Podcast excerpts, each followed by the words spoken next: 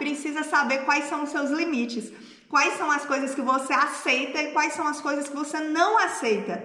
E você não é todo mundo. Lembra que sua mãe já te falava isso? Então, então presta atenção, não é, você não vai copiar os valores da Andrea, você vai entender quais são os seus valores.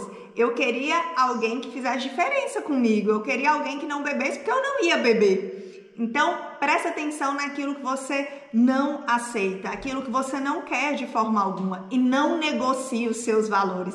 Ai, mas fulano é tão bonzinho, ele tem tanta característica boa. Aí por causa disso, você abrir mão de, de algo essencial para você e lá na frente, depois que você casar, você vai ficar indignada com isso. Você vai falar: "Meu Deus, como é que eu aceitei isso?" E vai tentar mudar a outra pessoa. E não é o caso, porque você já disse sim. Quando você disse sim no casamento, você disse sim para tudo que você já conhecia da outra pessoa. E aí você tem que tomar cuidado.